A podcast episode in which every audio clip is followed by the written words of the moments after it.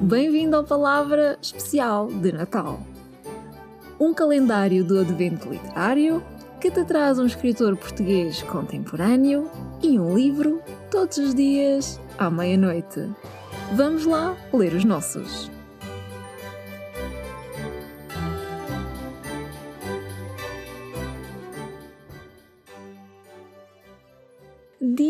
10 do calendário do Advento, com o regresso de mais um escritor que já passou aqui pelo podcast, naquele célebre episódio Manias de Escrita. Lembras-te de quem era o escritor que fazia apontamentos de escrita às escuras num caderno que mantinha na mesa de cabeceira para não correr o risco de perder aquelas ideias noturnas a horas impróprias? E que também escrevia sempre virado para norte? Exatamente, é o João Reis. Autor de A Noiva do Tradutor, A Avó e a Neve Russa, A Devastação do Silêncio, Quando Servi Gil Vicente, Se com pétalas ou ossos e mais recentemente Cadernos da Água. Ele foi finalista do Prémio Fernando Namora por duas vezes e semifinalista do Prémio Oceanos.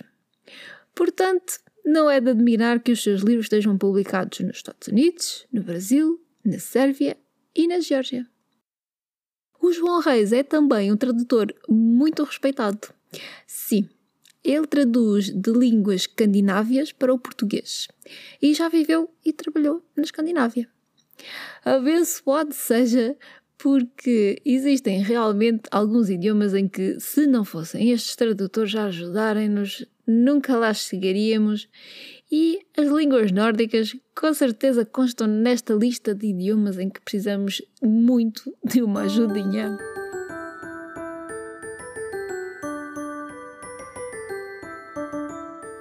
É um gosto poder ter de volta o João Reis em especial porque no episódio das manias de escrita não o podemos ouvir. Porque ele é daqueles escritores assim mais recatados e ermitas, o que só nos aguça a vontade de os atormentar para a vida pública, não é? E por isso, desta vez, não dei opção. Quando pensei em convidá-lo aqui para o calendário, ele andava numa visita literária por Vancouver, um daqueles sítios que vemos as fotos no Instagram e nos perguntamos o que raio estou eu a fazer em Oeiras. E quando finalmente ele regressou e lhe enviei a mensagem, foi só mesmo para lhe dar conhecimento de que já estava com o nome aqui e que não restava muito mais a fazer, de que integrar este grupo de escritores portugueses fantásticos, ao qual ele não podia faltar, como é óbvio.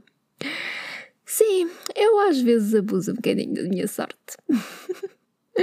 Mas se já ouviste falar do livro mais recente do João Reis, sabes com certeza por que razão eu queria tanto que ele estivesse aqui com o Cadernos da Água. Este é um livro muito especial por diversas razões.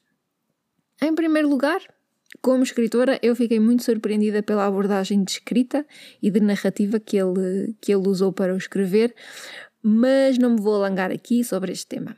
O que sim torna este livro tão oportuno e uma leitura para qualquer leitor é a temática central da sua história.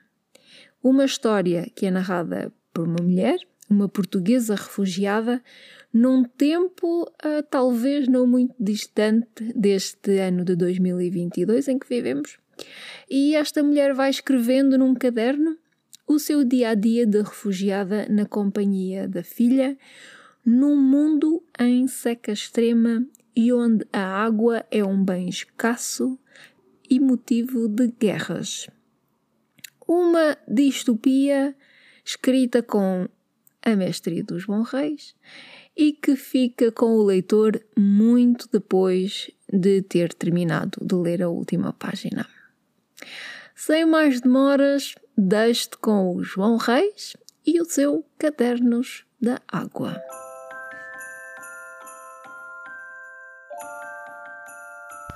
Olá Maria, para o teu calendário do Advento sugiro o meu último romance, Cadernos da Água, do qual vou passar a ler o primeiro capítulo. Uh, tenho sede e fome, de novo. A fila para a água cada vez mais extensa. Esta manhã contei quantas pessoas estavam à nossa frente, ou tentei contar, porque eram mais de 40 e não as contei ao certo. 45, 46, no fim já contava 43. E as pessoas ainda não tinham começado a sair da fila, portanto estariam lá todas. Os corpos formavam uma barreira aproximadamente da minha altura, e abaixo dessa linha média havia também várias cabeças. Destas últimas contei 10 ou 12, algumas ainda mais abaixo do que a da Mariana. O que é, mãe? O que se passa? perguntou ela. Não sei quanto é da Mariana, terei de pedir a alguém que me empreste uma fita métrica. Mas, caso a peça, talvez me garantam que não preciso de uma fita métrica, para quero eu saber quanto é da Mariana ou qualquer outra coisa. Ou talvez me digam por usar uma régua e medi-la em partes, primeiro a cabeça, depois o pescoço, o tronco, as pernas. Isso recuso-me a fazer, porque a última vez que usei uma régua não a medi como deve ser. Parecia mais baixa do que era antes, e encolher não devia ter encolhido, é impossível. Embora por vezes me pergunte olhar para ela se encolheu. É impossível, não é? Apalpo-lhe os braços, a barriga. Sei que não emagreceu. Pelo menos não emagreceu nada de muito substancial, não se nota, na, eh, não se nota folga na roupa. E ainda assim pergunto-me se será encolhido, como acontece com as pessoas quando chegam a uma certa idade. Tal qual os meus avós encolheram, os teus também, e os nossos pais. Lembras-te quando, há alguns anos, o teu sobrinho perguntou se a tua mãe estava mais baixa? A Mariana corre e brinca com outras crianças junto à enorme parede envidraçada que chega ao teto. É o que tem feito nestes dias. De onde estamos, vemos grande parte da pista de aterragem. Experimentei contar quantos aviões aterram e descolam por dia neste aeroporto, mas ao, não, mas ao início não consegui, porque na primeira tentativa fechei os olhos e perdi a conta. Os aviões eram muitos. Depois tentei contar apenas os aviões militares e ignorar os civis, e uma vez mais fechei os olhos apenas alguns segundos. Perdi-lhes de novo a conta. Hoje estou a tentar contar quantos helicópteros militares aterram e descolam e amanhã quero contar quantos aviões civis levantam voo. É assim que me entretenho. Conto aviões e helicópteros. Conheci dois portugueses, o Paulo e a Cecília. Apanharam um avião duas semanas antes de nós. Uh, têm conversado muito comigo, sobretudo a Cecília. O Paulo não fala tanto, mas sorri e abana muito a cabeça. Escrever ajuda-me a passar o tempo. Foi um dos amigos da Mariana que me deu esta caneta. Que me deu uma caneta. Não sei onde a arranjou, não fala português nem nenhuma língua que eu entenda. Não sei como a Mariana se entende com os novos amigos, todos eles estrangeiros. Poucos falam algum inglês e nenhum fala português. Há já mais de uma semana que não brinca com os amigos portugueses. Com os novos amigos, diverte-se à mesma. Correm e saltam entre os bancos, os sacos, as malas, os adultos tendidos no chão. Ontem, quando procuravam uma camisola na mala e deitavam um olho às crianças, a Mariana aproximou-se de mim acompanhada por um amiguinho pouco mais alto do que ela. Devem ter mais ou menos a mesma idade.